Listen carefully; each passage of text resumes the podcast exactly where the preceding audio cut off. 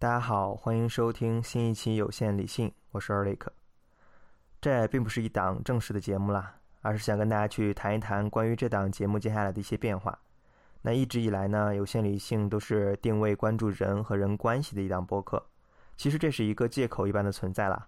起初做这档播客对我而言是有相当之强烈的社交属性存在的，叫朋友或者说认识新的朋友一起来录播客是一个非常好的由头。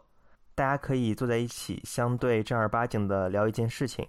播客真的是一个非常好的工具一般的存在，所以如果有想要拓展朋友圈的朋友，也很建议可以通过一档由自己参与的播客来尝试作为由头来打开你的朋友圈。那现在呢，这些想法其实跟当时做播客的想法已经产生了巨大的差距，因此呢，也想去谈一谈接下来播客的变化。那在此呢，我非常感谢因为播客认识的朋友们。以及因此认识的一些我称之为社交达人的朋友，没有经过验证啊，但是聊天当中跟朋友提到过，可能我们认识的朋友也是满足二八定律的，也就是百分之八十的朋友可能都是通过百分之二十的人介绍跟你认识的，所以我把这百分之二十的朋友称之为叫做社交达人。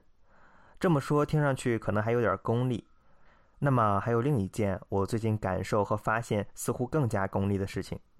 我越发觉得朋友才是最好的过滤器。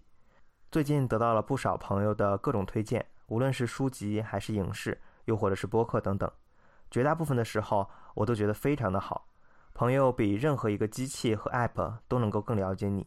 可能昨天提到你感兴趣的话题，第二天你就会收到一个朋友相关的推荐扩展，这是非常棒的体验。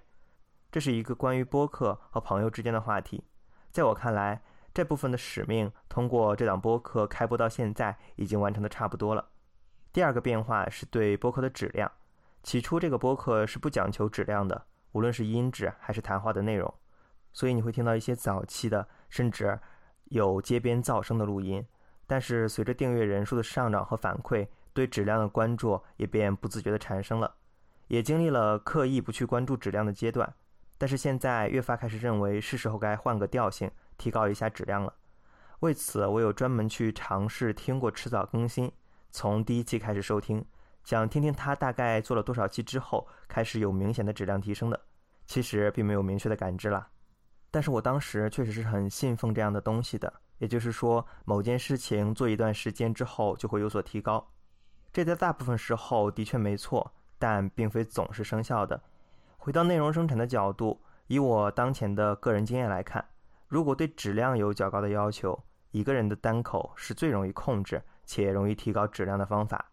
所以未来我也会尽量多做一个人的单口，可能是我自己一个人的，也可能是嘉宾一个人的。如果质量过关，也可能是有更多人参与进来的内容。所谓的调性方面的话，会跟我感兴趣的部分相关比较大，比如互联网对人的影响的一些追溯，比如关于某本书的一些内容和发散。关于城市和关于我自己的一些感受等等，那这档播客到现在产生的第三个变化，可以简单称之为叫做意义。起初这档播客是没有什么明确的所谓的意义存在的，但是我现在还记得向辉当时说，如果这档播客你能够做到一百期，那么这个时候你再回头去看，你一定会发现意义的。我确实很相信这一点，所以今天所说的这些变化的部分，其实本身就产生了一些意义。而现在之所以要改变这档播客的定位和对质量的要求，也是随着这个意义产生而来的。这大概就是这档播客更新了二十期以来产生的一些变化。我始终坚信做这件事情是会有意义的，所以这档播客产生的意义这一期，我一定会留在第一百期的时候来说。再次感谢我的朋友们，感谢你们的支持与参与。接下来，我希望依旧能有更多的朋友可以参与进来。比如，在一些专业内的朋友可以相约来做一些更专业的内容。最后，推荐给所有想做播客的人，播客跟日记、公众号、社群以及其他需要付出点什么的类似。从某种角度讲，这都是你的自我装置。你可以不以别人为中心的呈现你的东西，说不定你也会发现更多有意思的事。本期的内容就到此结束了，下一期将是我的一期单口，来简单以媒介的视角来聊聊工具。感谢你收听 Podgadget 旗下的有限理性，我是尔雷克。如果你有任何意见和反馈，欢迎通过播客 APP 下的留言区进行反馈。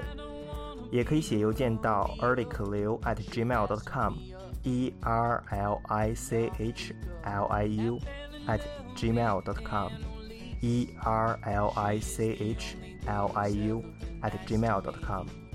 如果你喜欢这档播客，欢迎推荐给你的朋友，推荐在 Apple Podcast、Pocket Cast、小宇宙等泛用型播客客户端订阅收听。